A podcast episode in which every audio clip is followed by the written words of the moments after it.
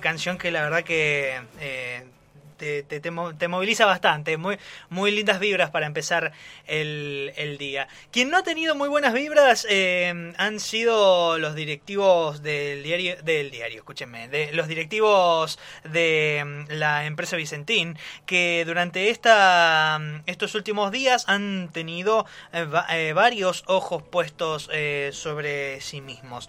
Además, estamos hablando de una empresa que ha tenido un devenir de por lo menos desde aquel 5, si mal no recuerdo, 5 de diciembre, en el cual se declaró formalmente en estrés financiero, así lo denominaron ellos, a su eh, supuesta incapacidad de pago de sus deudas para con sus acreedores. Queríamos conversar con alguien que mm, ha sido una de las personas que mejor ha llevado este, este tema, esta investigación sobre la situación de la empresa Vicentín y está en línea con nosotros el colega Juan, perdón, Germán Mangione. No sé por qué le dije Juan. Germán, ¿vos tendrás algún pariente eh, Juan en, alguna parte de tu árbol? Vos sabés que no, pero mirá, te, no me a creer. Es uno de los nombres que iba a tener, según mis, mis viejos, era uno de los nombres que iba a tener si no me llamaba Germán. Se me debe haber cruzado ahí alguna cosa medio, medio rara. Alguna cosa medio cósmica, sí. Claro. ¿Cómo estás?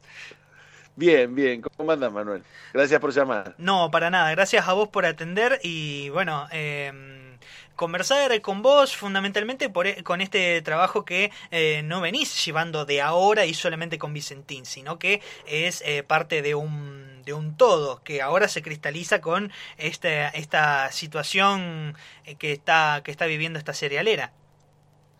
Sí, evidentemente, tal cual vos lo, lo referís, me parece que la situación de el estudio de todo este sector o la importancia que tiene este sector la venimos estudiando hace tiempo porque evidentemente es una, una de las eh, de los sectores de la economía que tiene un peso innegable, ¿no?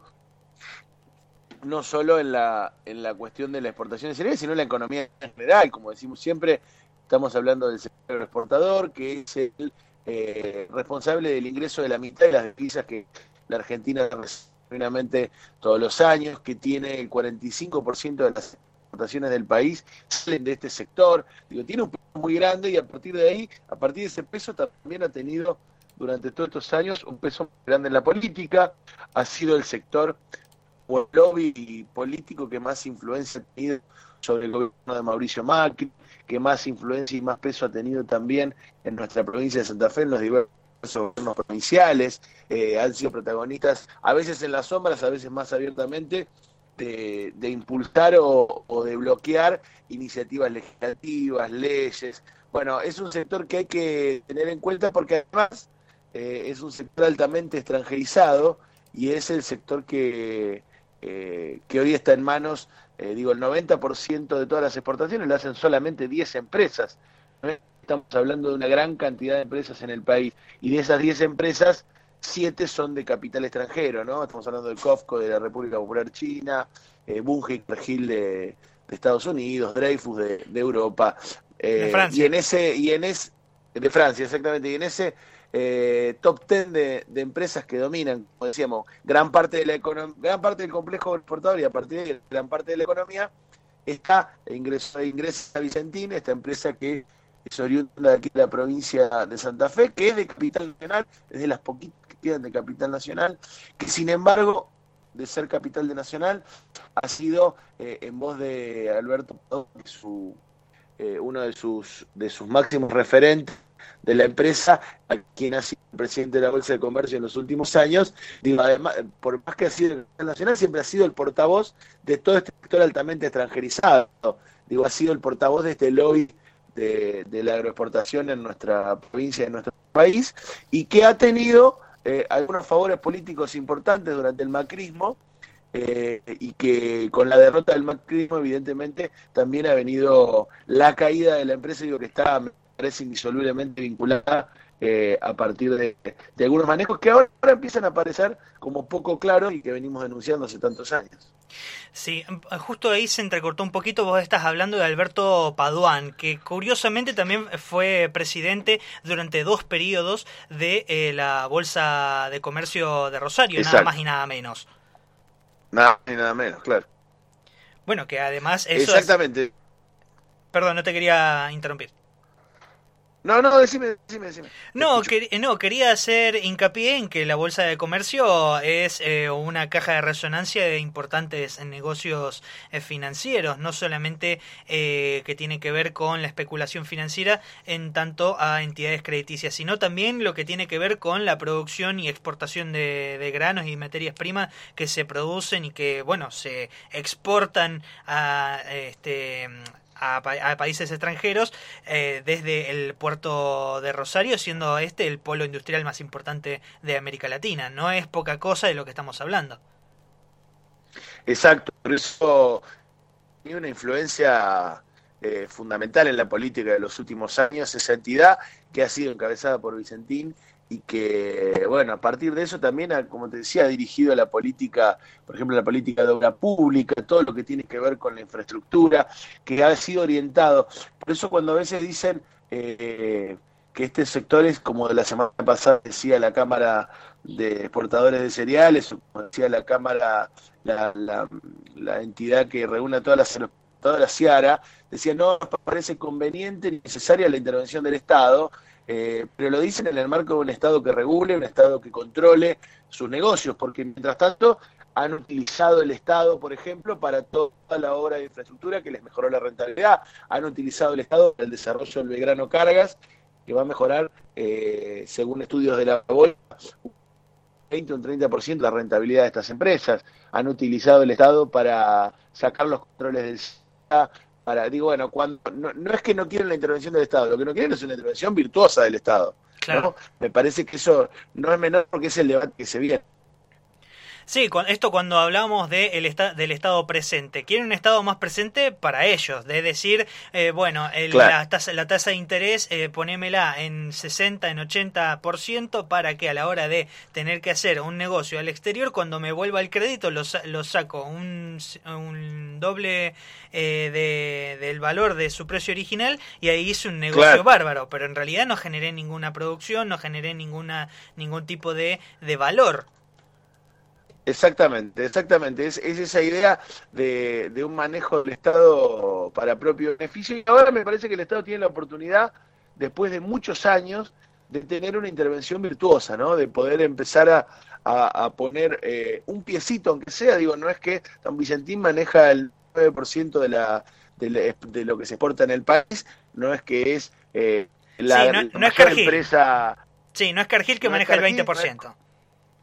claro, no es eh, digo, no está arriba del top, pero sí, tampoco es, es despreciable, además no es como, empresa testigo, digo, porque en realidad el retiro del Estado en los últimos años, de las últimas décadas del sector, ha hecho que, eh, por más que las empresas digan que hay ferro control, vamos descubriendo a poquito de andar en la causa Vicentín como causa testigo, es que hay su facturación, hay manejos con empresas en Panamá, que hay manejos con eh, empresas creadas en Paraguay con las cuales se supone se factura una cantidad de exportaciones que en realidad salen de Argentina, eh, hay manejos de cereal en negro, digo, bueno, hay una cantidad de cosas en las que el Estado no participa, no conoce y no tiene posibilidad de meterse y a partir de entrar en Vicentín, me parece que por eso también la molestia de las grandes multinacionales exportadoras, eh, el espejo que va a generar sobre el tema de comercio de granos en la Argentina, eh, como decimos, hace tantos años el Estado está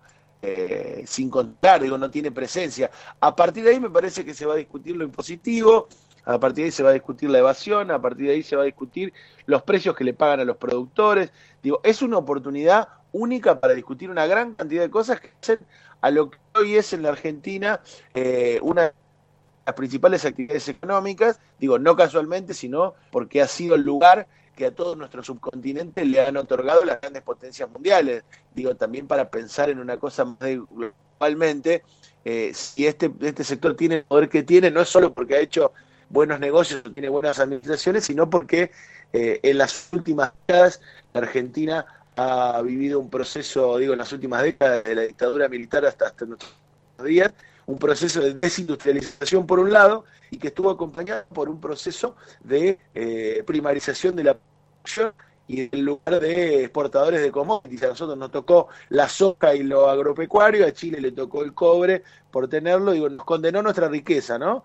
A Brasil el hierro y, y también la producción agraria. Ese es el lugar que las grandes potencias le dan a países como el nuestro. Y en este marco se desarrollan estos polos económicos. Otra que eh, las eh, sangrantes eh, venas abiertas de América Latina, ¿no? Exactamente, por eso ahora, ahora por suerte se ha puesto en moda esto que venimos diciendo tanto tiempo, que es que la Argentina sangra por las barrancas del río Paraná, digo, ¿no? Por aquí se va la riqueza, porque paralelamente, pues es que justamente la semana pasada anterior veía algunos números eh, en torno a, cómo había crecido la agroexportación en nuestro país en los últimos 20 años, eh, mientras la población creció un 40% en los últimos 20 años y la agroexportación creció un 400% en los últimos 20 años, la pobreza se mantuvo casi intacta, la pobreza estructural entre un 30 y un 35%. Entonces, pone en discusión también cuál es el modelo de crecimiento. ¿Crecimiento de quién? Para quiénes, eh, ¿no? Mientras, mientras eh, elevamos la curva que, que, mm, genera eh, caudales de riqueza, digo, a partir de, la, de, la, explotación de la producción primaria, se mantiene la desocupación y la, y la pobreza estructural en nuestro país y miles quedan afuera. Entonces me parece que lo que hay que poner en discusión de fondo es, bueno, ¿para qué sirve esa generación de riqueza o a quiénes sirve esa generación de? Germán, algo que a mí me interesaría que pongamos en el foco de la discusión es eh, lo poco y nada que se está hablando del caso Vicentín como lo que nosotros dos entendemos que es, que es el, eh, el vaciamiento de una de las empresas más importantes de la Argentina. Este, y a mí me gustaría que hagas una referencia sobre eso, porque me parece que no se está explicando bien, porque el, todos te presentan, o por lo, por todos quiero decir eh, los medios eh, concentrados eh, de, comunicación o mejor dicho de desinformación si queremos este sobre el caso Vicentín. Te, lo presentan como si el Estado se le chifló el monio y quieren estatizar una, una empresa comillas familiar este que tiene muchísimos empleados, pero después no te dicen qué es lo que hay de fondo, cómo se llega a eso y por qué es válido, por lo menos desde nuestro punto de vista, este, expropiarla o por lo menos de momento intervenirla. Eh, eh, vos que tenés un, una, un muy lindo trabajo hecho sobre esto, eh, ¿podrías clarificarnos un poco? Mira, me parece que acá la primera discusión va a ser, si vos hoy estamos en la primera etapa de todo esto, que es la intervención, eh, y, que, eh, y que va a llevar un tiempo, digo, por lo menos 60 días, dice el decreto, hasta que se empiece a discutir eh, más profundamente qué proyecto de estatización o de, o de, expropiación se va a llevar adelante. Lo que hay son un montón de interrogantes, sale, parece que es muy importante para, para todo lo que entendemos que el Estado tiene que estar presente. Eh, digo que hay desprolijidades, por ejemplo, incógnitas. Hoy leía, hoy la etapa de la Nación tiene que ver con eh, los tribunales de Nueva York que han pedido información, porque el principales acreedores no son ni el Banco Nación, son eh, los productores, ni mucho menos, sino son los bancos internacionales, a los que la empresa le debe casi 600 millones de dólares. Digo, muchísimo más que al Banco Nación o que a los productores. Y eso parece estar fuera de foco, es una preocupación central. ¿Qué va a pasar con esa deuda? ¿Se va a hacer cargo el Estado de esos 600 millones de dólares? Bueno, me parece que eso es uno de los debates que se viene en esta, en esta expropiación. ¿Dónde está esa plata? Bueno, la preocupación, por ejemplo, sobre cómo ha sido la venta de las acciones de Vicentín a Renova, a, a Glencore, su socio en Renova, en Timbú, en la planta de soja de procesamiento de soja más grande del mundo, eh, es una preocupación. ¿Qué ha pasado con eso? Ahora pasó a manos de la multinacional Tencor. Bueno, ¿dónde está la plata de esas acciones que se vendió días antes de que se declare el estrés financiero? Eh, yo creo que hay una gran cantidad de incógnitas que la intervención tiene que servir centralmente para develar esas incógnitas para develar con información fidedigna que hoy el Estado no tiene, porque como participa poco y nada de ese, de ese sector y tiene poco acceso a la información, da la sensación que el primer beneficio va a ser acceder a eso a partir de, su participación en, esta intervención. Y a partir de tener la información eh, se, empezarán a discutir los, los mejores proyectos, pero digo, siempre atentos a eso, cómo va a ser, si va a ser una empresa mixta, si no, y después me parece que está lo de la responsabilidad me parece que sería una muy mala señal para la Argentina que quienes eh, un día decidieron dejarle de pagar a 2.628 acreedores, quienes no dan explicaciones todavía acá ni en el exterior, digo, hoy contaba en La Nación eh, que el pedido de, la Corte de Nueva York era información, porque no saben qué pasó con la plata, con los asientos contables, digo, que, que esos tipos que hicieron el defalco que hicieron y que tienen tantas sospechas, eh, en el caso de que se compruebe actuaron por fuera de la legalidad, eh, cumplan con una condena. Si no, da, queda esa sensación de que en Argentina es posible cualquier cosa y última se hace cargo de las cagadas privados. Me parece que, que eso es lo que en juego. Sí, ni hablar, aparte lo pusieron de manifiesto los propios colegas de, del canal Todo Noticias, poniéndolo nada más y nada menos a opinar sobre el tema que a Domingo Cavallo. Sí, Domingo Caballo, que por otro lado, eh, un dato que no, que no suele, cuando apareció Caballo, la verdad que no lo escuché en ningún lado. Eh, Alberto Padón fue candidato del partido de Caballo allá por los 90, aquí en la provincia de Santa Fe. Eh, ahora no me puedo acordar cómo se llamaba, pero mm, cuando Domingo Felipe Caballo arma su propio partido, el candidato santafesino a diputado nacional fue ni más ni menos que Alberto Paduán. Digo, mirá si los une eh, algún, algún vínculo, ¿no? Nada más y nada menos. Y, y, que además, este, después, eh, esto, esto no lo hemos mencionado, pero bueno, eh, creo que es de, de, ámbito más bien público-privado. Alberto Padón hace no más de ¿Cuándo fueron las elecciones para la, para la provincia? Hace un año se están cumpliendo en estas fechas.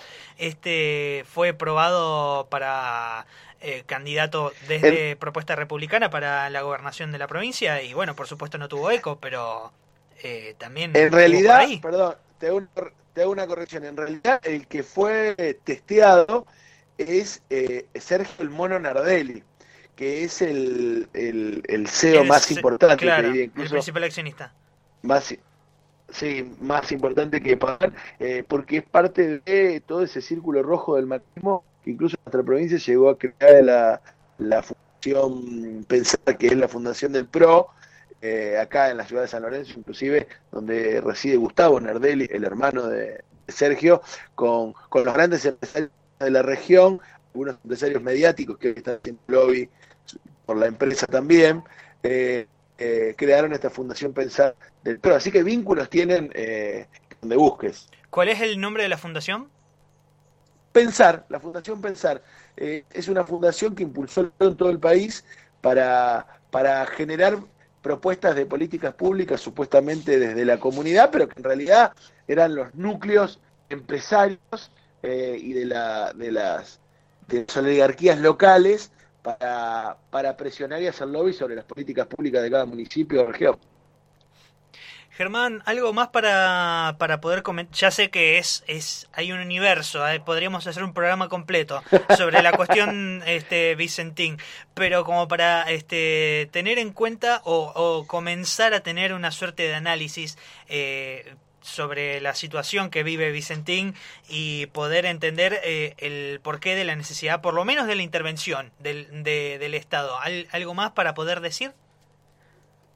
Mira, no, nada parece que vamos a esa etapa, en una etapa que va a ser muy rica en, esta idea de, conocer, de que la Argentina debe conocer qué es lo que está pasando con, con la industria. Me parece que ya que hoy esté en discusión el tema de la soberanía, el tema de quién maneja nuestra economía, quién maneja nuestra divisa, quién maneja nuestro río, eh, digo porque el año que viene además se viene la, la reconstrucción de la hidrovía, que es un gran debate que tiene cientos de años en Argentina, eh, desde antes de que cree como república, y hoy está en manos privadas.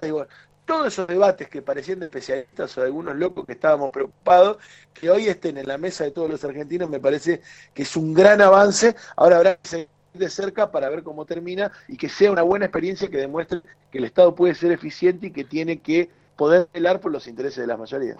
Germán, me gustaría poder seguir en conversación con vos a futuro si podemos seguir discutiendo eh, la cuestión de Vicentín, que una de las preocupaciones más grandes que por lo menos yo tengo es que eh, la, no que la población tenga tal o, cual opinión, sino que directamente no se les está dando argumentos o herramientas para poder eh, sentarse en una mesa de café a, a conversar sobre esto con, con las herramientas y los argumentos este, no digo correctos, pero sí este, veraces, como para poder eh, conversar esta situación y después que se dé la opinión que, se quiera dar, ¿no? Pero creo que no se sí, está dando... te, recomiendo, te recomiendo directamente sobre eso, publiqué un artículo en las redes sociales sobre cómo se creó la agenda en estos días de Vicentín y la verdad que no es que no tienen argumentos, sino que le están dando argumentos solamente sobre la idea, o mayoritariamente, vamos a decir sí, sobre la idea eh, de la no estatización. Digo, porque si uno a los medios, no es que no han dado argumentos, sino que han dado un montón de argumentos de por qué Vicentín no tiene que ser estatal.